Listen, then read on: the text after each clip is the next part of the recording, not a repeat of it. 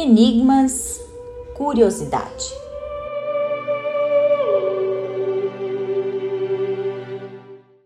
Cusco é riqueza histórica e cultural. Os achados arqueológicos na região do Vale Urubamba indicam que a região de Cusco é habitada desde o terceiro milênio antes de Cristo. Mas estudos revelam que a primeira vez que surgiu um sistema comunitário com instituições sociais e grandes obras de irrigação aconteceu no século XI a.C., no período da cultura Quilque. Cusco é uma fonte de história infindável com as genialidades de um povo singular. Fique com a gente que o NCDcast de hoje faz uma imersão pela história do umbigo do mundo.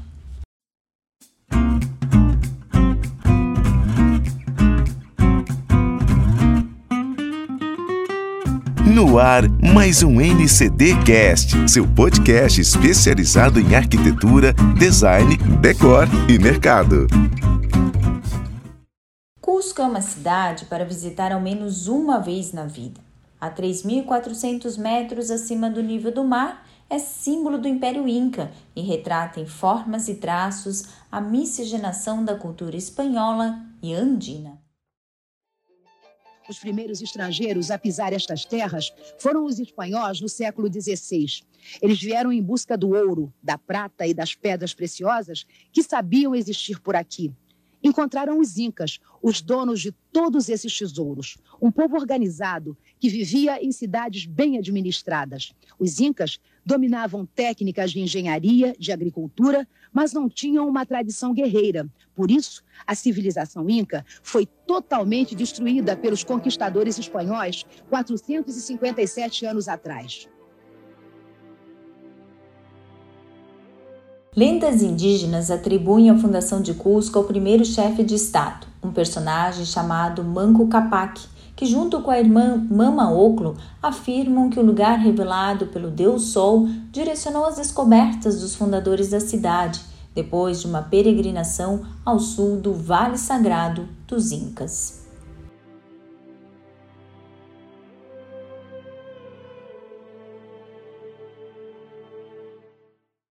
Segunda versão da história de Cusco, surgimento atribuído aos dados arqueológicos e antropológicos que apostam a ocupação da cidade a partir do colapso do reino de Taipicala.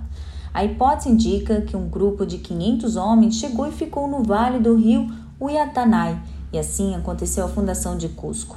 A capital e sede do Império dos Incas é também a cidade mais importante dos Andes e surge como um centro espiritual e político a partir de 1438, com Pachacuti e o filho Tupac Yupanqui, que dedicam cinco décadas à organização e conciliação dos diferentes grupos tribais.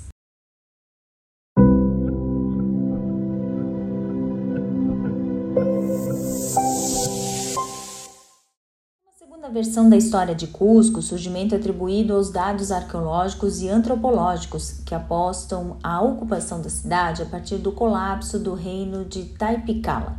A hipótese indica que um grupo de 500 homens chegou e ficou no vale do rio Uyatanai, e assim aconteceu a fundação de Cusco.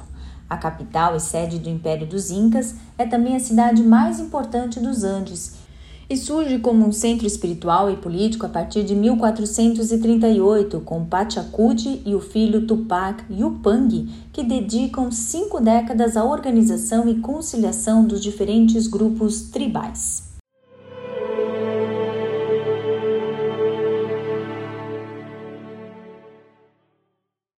Incas são tão importantes? Por que, que a gente sempre se lembra dos Incas? Porque os Incas eles construíram seu império, o ápice do Império Inca foi no século XV, mais ou menos em 1450 a 1480.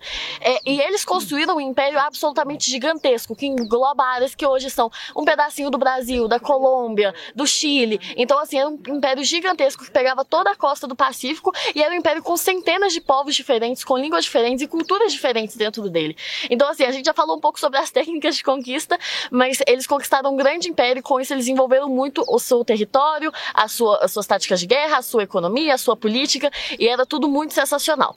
A, só que a primeira vez que os espanhóis chegaram aqui no Peru foi em 1532. E eles chegaram, viram que o terreno era muito rico, de fato, essa região aqui da América do Sul é muito rica em prata e muito rica em ouro, e era justamente isso que eles precisavam.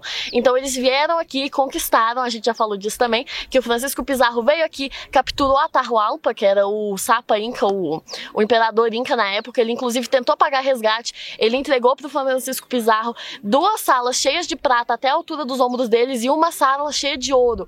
E mesmo assim não foi suficiente, ele assassinou o imperador Inca e assim conquistaram. E aí, dez anos depois, a Espanha transformou isso tudo no vice-reinado do Peru, que era o império dele aqui na América, o império da Espanha aqui na América do Sul. E a capital era justamente Cusco.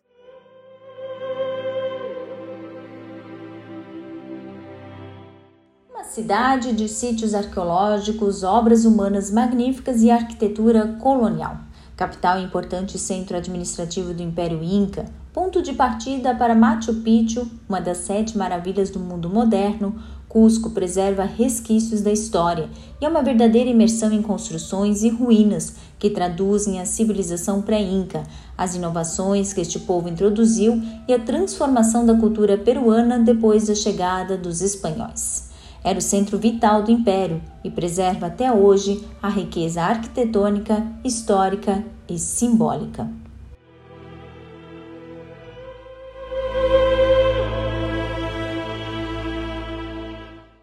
espiritualidade e o misticismo da cultura inca ainda fazem parte da rotina de Cusco. Na capital do Império Inca, ainda existem famílias que praticam os aprendizados e crenças herdadas de centenas de anos atrás.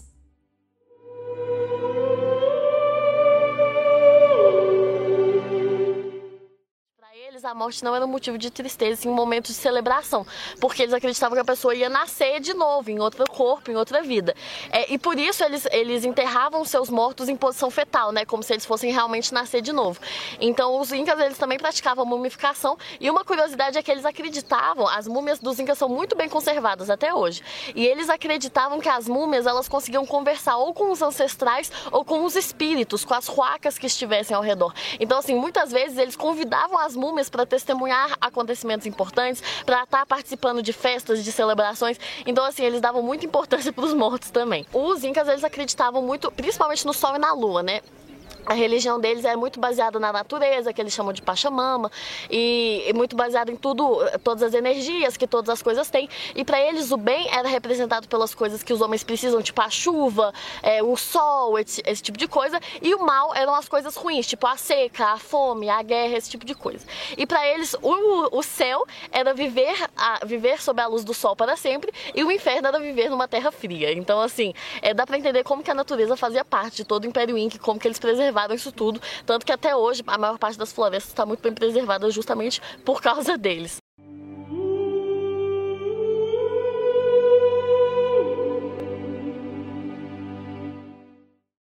A passagem por Cusco também é uma exploração da estrutura arquitetônica, com vários pontos que sofreram alterações ao longo do tempo e mesclaram de forma única as características inca e espanhola. A história e a arquitetura traçam um panorama das técnicas precisas e detalhadas no corte de pedras grandes, e a base de cálculos permitiu a construção de templos e estruturas resistentes. Em muitos lugares, o sistema construtivo Inca intriga os pesquisadores.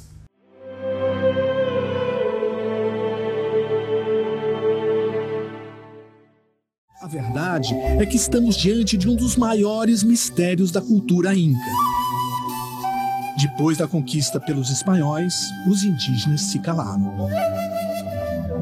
Realmente não temos resposta. Realmente não temos resposta, diz o escritor Alonso Del Rio. Esta pode ter sido uma das maiores perdas para a humanidade.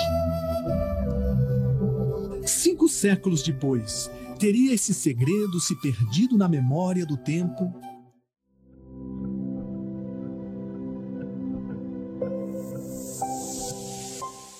espanhóis dizimaram o povo, mas não eliminaram o legado que permanece nos monumentos de Cusco. Hoje, a arquitetura ainda revela a importância do Império Inca, mas isso é assunto para um novo episódio do NCDcast. A cada 15 dias, nós temos um novo bate-papo por aqui. Hasta luego!